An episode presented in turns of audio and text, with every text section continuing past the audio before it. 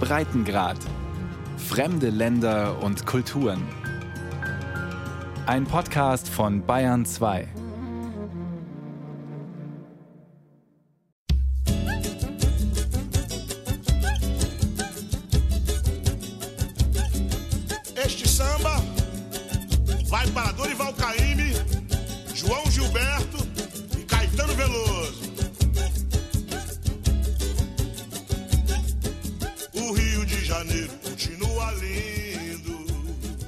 Natürlich ist Rio de Janeiro schön, wie Tim Maia in seiner wuchtigen Version des Klassikers Aquele Abraço singt.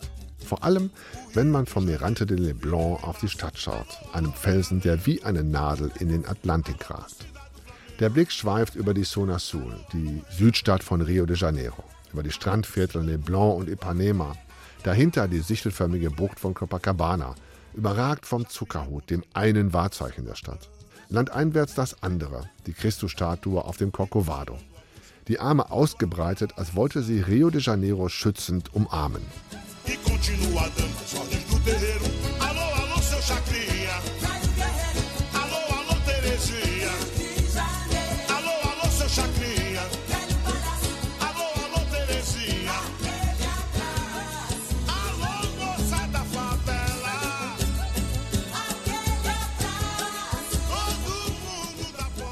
Mit der Schönheit ist es allerdings vorbei, sobald man sich umdreht. Auf der Avenida Atlantica, die Copacabana und Ipanema mit den weiter südlich gelegenen Stadtteilen Sao Conrado und Barra da Tijuca verbindet, staut sich der Verkehr. Wie meist. Es wird gedrängt, geflucht, gehupt. Zwischen der Avenida Atlantica und dem Strand schlängelt sich ein Holzpfad.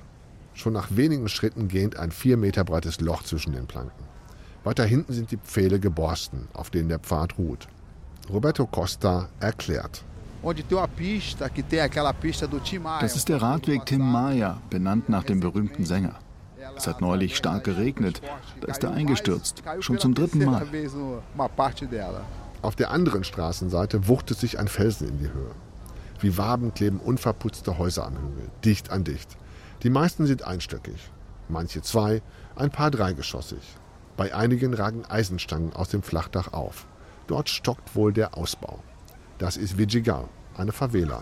Oder wie man neuerdings politisch korrekt sagt, una comunidade, eine Siedlung. Rio ist eine Küstenstadt, durchsetzt von Hügeln. Klar, dass du da überall Favelas hast. Auf den Hügeln wollte nie jemand leben, zu steil und anstrengend. Außer den Armutsflüchtlingen aus dem Landesinneren. Sie haben sich Baracken gebaut, später Häuser. Sie hatten kein Geld, um sich sonst wo ein Haus zu kaufen oder zu mieten. Deshalb leben sie dort. Roberto ist mein angeheirateter Onkel, Hauptmann des brasilianischen Heeres im Ruhestand und ein Carioca, wie die Einwohner Rio de Janeiros genannt werden. Né? Ein Waschechter, wie er betont. Geboren und aufgewachsen in der Cidade Maravilhosa, der wunderbaren Stadt.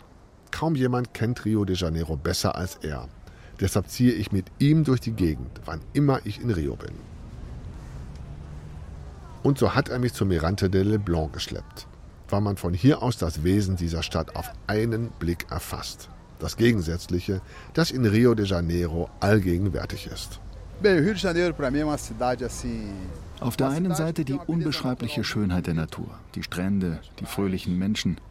Auf der anderen das Verkehrschaos, überall Vernachlässigung. Die vielen Comunidades und die Gewalt, die von ihnen ausgeht. Das macht das Leben hier sehr schwer.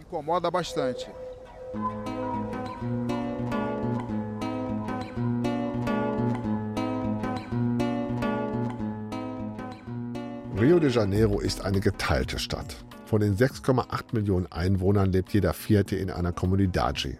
Ein auch für Südamerika immens hoher Wert. Zwischen der wohlhabenden Zona Sul mit ihren rund um die Uhr bewachten Wohnanlagen, den schicken Einkaufszentren und noblen Boutiquen und dem von Industriebrachen geprägten armen Nordteil liegen mehr als nur ein paar Kilometer Luftlinie. Aber auch innerhalb der Zona Sul verlaufen Trennlinien. Nirgends fällt das Meer auf als am Strand. Die Strände sind nach Postos aufgeteilt, die Posten der Rettungsschwimmer. In Copacabana geht's von Posten 2 bis 6. Posten 7 ist Arpoador, am Felsen der Copacabana von Ipanema trennt. Am Posten 8 beginnt Ipanema. Von dort geht's bis 12 am Ende von Leblon. E você vai até o final do Leblon. Eigentlich ist der Strand ein urdemokratischer Ort, so das Selbstverständnis der Cariocas. In Badehosen sind alle gleich. Tatsächlich gesellt sich auch hier gleich und gleich. Jedenfalls käme kein echter Carioca auf die Idee, woanders als an seinem Posto an den Strand zu gehen. Am Posten 9 hängen Marihuana-Schwarten in der Luft. Hier treffen sich Musiker, Intellektuelle, die politische Linke. Lesben und Schwule bevorzugen Posten 8, weithin erkennbar an einer riesigen Regenbogenfahne. Posten 7 ist das Revier der Surfer. Die meisten aus Cantagalo, Pavao, Pavausinho, einer Siedlung auf einem Hügel oberhalb von Apuador, die aus drei zusammengewachsenen Comunidades besteht. An der Praia do Apuador habe ich beim Einpacken nach einem Strandtag mal meine Flipflops vermisst. Der Strandnachbar, fast zahnlos, am ganzen Körper tätowiert, hilft suchen. Die müssen weggespült worden sein, meint er nach einer Weile. Er lächelt. Ich lächle zurück. Ich weiß, dass er sie genommen hat. Und er weiß, dass ich das weiß, aber nichts unternehmen werde. Da kann man nichts machen, sage ich, und wünsche ihm einen schönen Tag.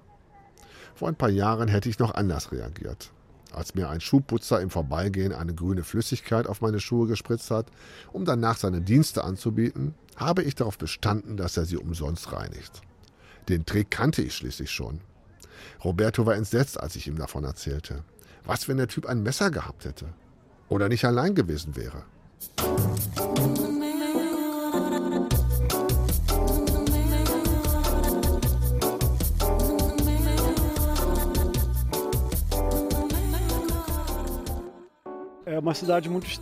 Rio ist eine seltsame Stadt. Die Menschen sind extrem liebenswürdig, aber sie zögern keinen Moment, dich über den Haufen zu fahren. Busse beschleunigen sogar, wenn du zu langsam über die Straße gehst. Jeder Streit kann in Mord und Totschlag enden. Der Schriftsteller Rafael Cardoso, Autor des Episodenromans 16 Frauen. Das Buch spielt in Rio de Janeiro. Jeder Frau ist ein Kapitel gewidmet. Jede lebt in einem anderen Stadtteil. Es erzählt vom alltäglichen Leben in einer Stadt voller Widersprüche, von Rassismus und Drogen, von Armut und Gewalt, von Machismo und sozialen Schranken.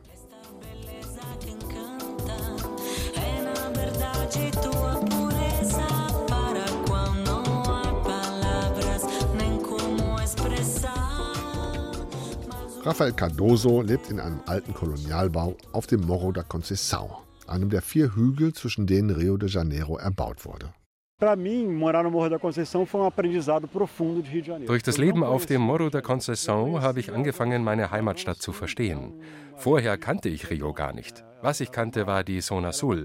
Die Zona Sul existiert unter einer Glasglocke. Mit dem Rest von Rio hat sie nichts zu tun.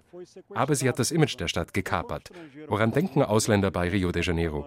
An Copacabana, Ipanema, die Strände. Und an sexuelle Freiheit, dass alle nackt rumlaufen und mit jedem ins Bett gehen.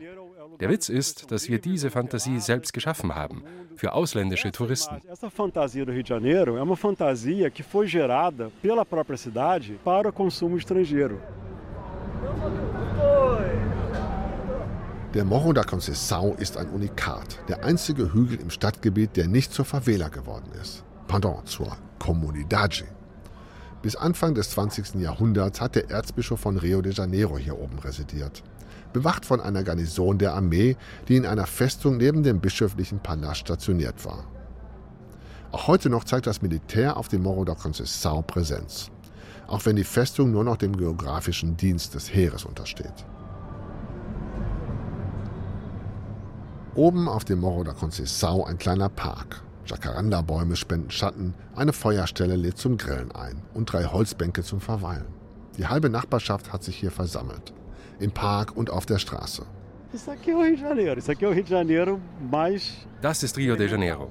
Und es zeigt etwas Wesentliches, wie wir öffentlichen Raum in Besitz nehmen.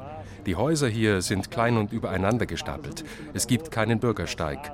Im Sommer, wenn es richtig heiß ist, kommen alle raus, sobald es Abend wird. Niemand bleibt drin. Warum nicht?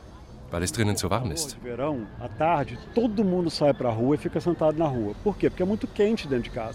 Vom Park aus blickt Rafael Cardoso auf das Museo do Amanhã, einen futuristischen Bau, der auf einer Halbinsel in der Bucht von Guanabara thront. Im Zukunftsmuseum werden in fünf interaktiven Bereichen die Auswirkungen unserer Lebensweise auf die Umwelt dargestellt. Der Bau war Teil des Projekts Porto Maravilha, das den schmuddligen Hafen aufwerten sollte. Weil nach den Olympischen Spielen 2016 Mittel fehlten, wurden sie woanders eingespart. Unter anderem beim Feuerschutz im Nationalmuseum. Im Herbst 2018 ist es bis auf die Grundmauern abgebrannt. Ein Großteil der über 200.000 Artefakte ist zerstört. Von hier oben blickt Rafael Cardoso auch auf den Morro da Providencia, die erste Comunidade Rios. Im Jahr 1897 haben Soldaten den Hügel besiedelt. Die Regierung hatte ihnen für die Rückkehr nach einem Einsatz im Landesinneren Wohnraum versprochen und das Versprechen nicht gehalten. Rio de Janeiro ist das Produkt einer ständigen Abkehr. Die Elite Rios ist nach Süden gezogen, um das zurückzulassen, worauf wir gerade blicken. Die Armut, die Schwarzen, die Geschichte der Sklaverei. Sie ist nach Flamengo und Botafogo geflohen, dann nach Copacabana und Ipanema. Aber auf ihre Hausangestellten und Kindermädchen wollten sie nicht verzichten. em algum momento o cara que morava aqui na Providência, a, a, mulher que morava na Providência, ia diariamente trabalhar. Diese Frauen lebten auf dem Morro da Providencia, später in Santa Marta. Weil es weit zur Arbeit war, kamen sie vielleicht nur am Wochenende nach Hause. Irgendwann haben sie sich gesagt, ich ziehe nach Cantagalo, da kann ich wenigstens jede Nacht zu Hause schlafen. So sind bis hinunter nach Barra da Tijuca Favelas entstanden. Historisch betrachtet ist das tragisch, aber für mich als Schriftsteller hat es auch eine gewisse Ironie.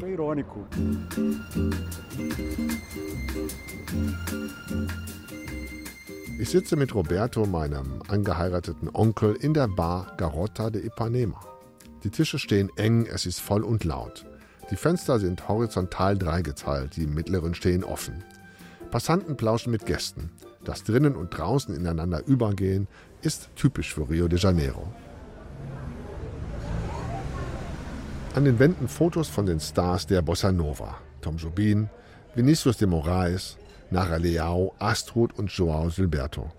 Die Bossa Nova ist in Ipanema entstanden und das berühmteste Lied exakt hier, in der Bar Garota de Ipanema, die damals noch Bar hieß. Hier sahen Tom Jobim und Vinicius de Moraes ein Mädchen vorbeigehen auf dem Weg zum Strand. Jobim inspirierte sie zu einer hüpfenden Melodie und de Moraes zu einem schwärmenden Text. Ihr Körper vergoldet von der Sonne Ipanemas, ihr Hüftschwung mehr als ein Gedicht.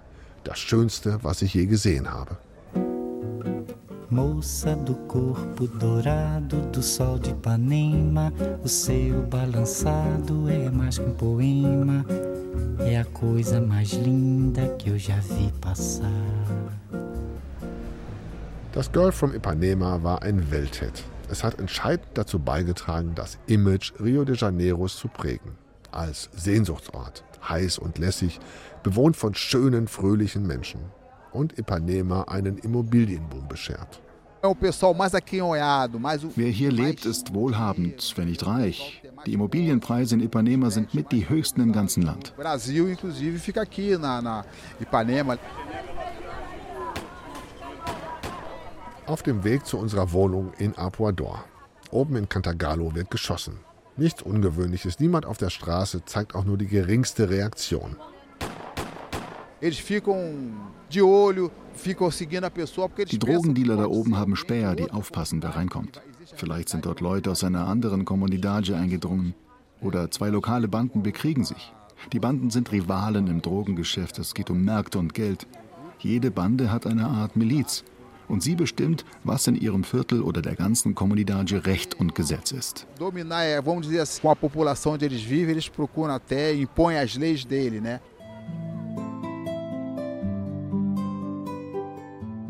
Noch vor drei Jahren galten alle Comunidades in der Zona Sul als befriedet. Nach einem Plan des früheren Stadtrats José Beltrame waren zunächst Sturmtruppen der Polizei eingedrungen, um die Drogenbanden zu vertreiben.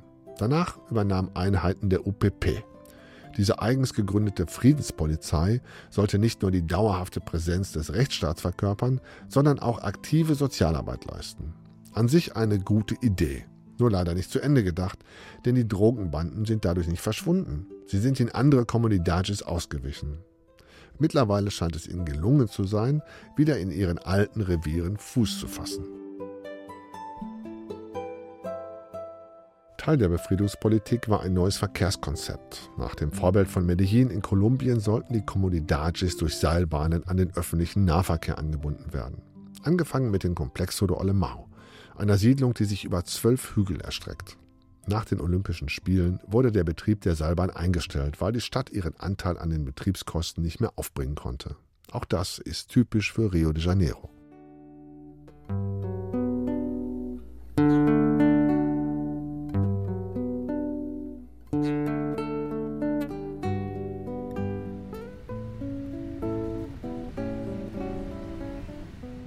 Der Weg zu Alani dos Santos ist weit. Er führt über eine Brücke, die sich kühn über die Bucht von Guanabara schwingt. Ein malerisches Bild. Türkisfarbenes Wasser, kleine bewaldete Inseln. Aber es trügt. Weil bis heute Abwässer ungeklärt in die Bucht fließen, stinkt es bestialisch. Auf der anderen Seite liegt Niterói, eine graue Industriestadt. Von dort geht es eine Landzunge hinauf nach São Gonçalo. Mit fünf registrierten Raubüberfällen pro Tag und 44 Morden pro 100.000 Einwohner ist São Gonçalo die gefährlichste Stadt im Großraum Rio de Janeiro. Eine Folge der Befriedung der Comunidades. Viele Gangs haben sich nach São Gonçalo zurückgezogen.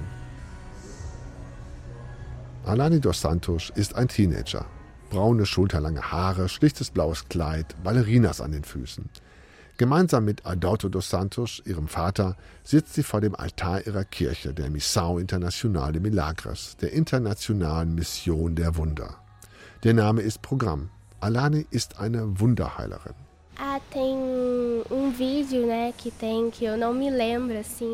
Es gibt ein Video von mir. An die Sache selbst kann ich mich nicht erinnern, weil ich erst drei Jahre alt war. Eine Frau kam zu mir. Sie hatte einen Oberschenkelhalsbruch, konnte weder stehen noch gehen. Ich habe meine Hände auf sie gelegt und plötzlich stand sie auf und fing an, ganz normal zu gehen. Dieses Video, es wühlt mich immer wieder auf. Ich kann nicht anders, als Menschen zu heilen. Jede Woche kommen andere Leute zu mir mit Krebs oder AIDS, allen möglichen Krankheiten. Mas já teve pessoas curadas de câncer, de AIDS, muitas enfermidades. Foi algo assim muito impressionante. Das war überwältigend. Sowas hatte ich noch nie gesehen. Klar, dass ich im ersten Moment erschrak. Alle in der Kirche waren beeindruckt. Wer getauft war, begann lauthals Gott zu preisen. Einige brachen in Zungenrede aus. Ein unglaubliches Erlebnis. Dann erhob sich eine Person und sagte in einer fremden Sprache, ich segne das Wirken der Missionarinha. In Brasilien ist die Missionarinha, die kleine Missionarin, ein Star.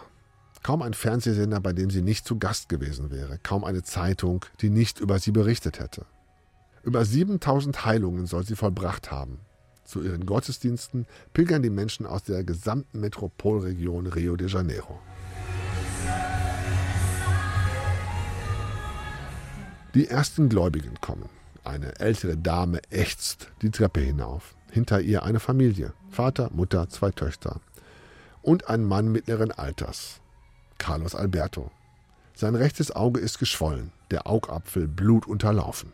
Ich bin wegen meiner Augen hier. Seit zwei Monaten sehe ich verschwommen. Auf einem Auge habe ich einen Schatten. Gestern bin ich auf der Straße gegen einen Baum gelaufen.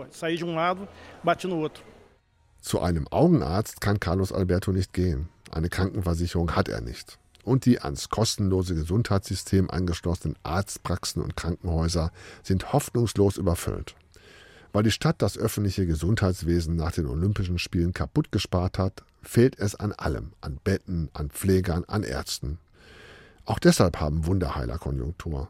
Allein im Großraum Rio de Janeiro sind es ein paar Dutzend. Wohlstandskirchen wie die Igreja Universal oder Renacer en Cristo nicht mitgerechnet. Sie versprechen die Lösung aller persönlichen Probleme gegen eine großzügige Spende. Eine Art moderner Ablasshandel. O senhor tem? Der Gottesdienst hat begonnen. Vor dem Altar erzählt Carlos Alberto mit tonloser Stimme von seinem Augenleiden. Pastor Adauto tätschelt seine Schulter. Die Missionarin ja wird dich heilen. Alani legt ihm die Hände auf die Stirn und betet mit geschlossenen Augen. Öffne deine Augen. Du hast gesagt, du hattest etwas da drin, einen Schatten. Und nun? Kein Schatten mehr? Nichts mehr? Wirklich nicht? Guck dich noch mal um. Vier weitere Gläubige bekennen, an diesem Abend geheilt worden zu sein. Ein Mann und eine Frau können nach Knieproblemen wieder gehen, bei einer anderen Frau sind die Schmerzen im Arm verschwunden, bei einem weiteren Mann am Rücken. Nach dem Gottesdienst. Carlos Alberto erhebt sich langsam. Er wirkt unschlüssig, als wüsste er nicht, wie er sich verhalten soll. Optisch ist keine Veränderung zu erkennen. Immer noch ist ein Augapfel blutunterlaufen und geschwollen. Wie er die Heilung erlebt hat? Carlos Alberto zögert und zögert und zögert. Wie die Leute sagen und es in der Bibel steht, überwältigend. Verstehst du, da war plötzlich eine Wolke.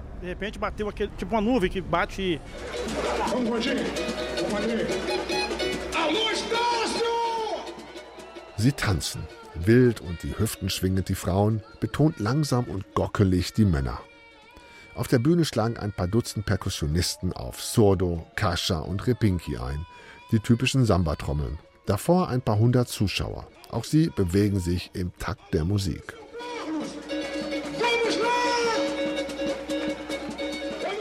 An den Wänden der Wellblechhalle Imbissbuden. Es gibt Feijoada und Farofa, Bodeneintopf mit geröstetem Maniokmehl, Moqueca de Pêche, Fisch in einer Soße aus Kokosmilch und für den kleinen Hunger Coxinha, frittierte Teigtaschen, gefüllt mit Hühnerfleisch. Dazu jede Menge Bier. Wenn der Karneval zu Ende ist, fangen die Samba-Schulen mit den Proben fürs nächste Jahr an. Die Musik wird einstudiert und natürlich die Choreografie, die wir während des Umzugs zu sehen bekommen. Je näher der nächste Karneval rückt, umso häufiger die Proben. Die Proben sind öffentlich und sie kosten Eintritt. In dieser Samba-Schule 10 Reais, umgerechnet 2,50 Euro. So finanziert sie sich, erläutert Roberto. Samba-Schulen sind in Rio de Janeiro das, was in Köln die Karnevalsvereine sind. Mit besserer Musik versteht sich. Und diese hier, im Stadtteil Estacio, ist nicht irgendeine, sondern wie ein verblichenes Emblem an der Stirnwand verkündet, Un berso do Samba, die Wiege des Samba. Estacio ist ein arme Leuteviertel, immer gewesen. In den 20er Jahren des 20. Jahrhunderts war Estacio die Anlaufstelle für Migranten in Rio de Janeiro, für Einwanderer aus dem Nachkriegseuropa und Armutsflüchtlinge aus dem Norden Brasiliens. Europäische Musik wie die Polka traf auf afro-brasilianische wie den Lundu. Aus dieser kreativen Ursuppe ist der Samba entstanden. Cantando Eu mando a tristeza embora, wie der brasilianische Liedermacher Caetano Veloso in Desse Kio Samba Eu Samba singt. Indem ich singe, verscheuche ich die Traurigkeit. Das ist Rio de Janeiro, sagt Roberto. Der Alltag mag voller Mühsal sein, die Leute mögen leiden und klagen und ihre Stadt verfluchen, aber im Samba söhnen sie sich mit allem und allen aus. Das ist das Geheimnis unserer Fröhlichkeit, die so ansteckend wirkt für Leute von anderswo. A tristeza é senhora Desde que o samba é samba é assim. A lágrima clara sobre a pele escura a chuva que cai lá fora, solidão.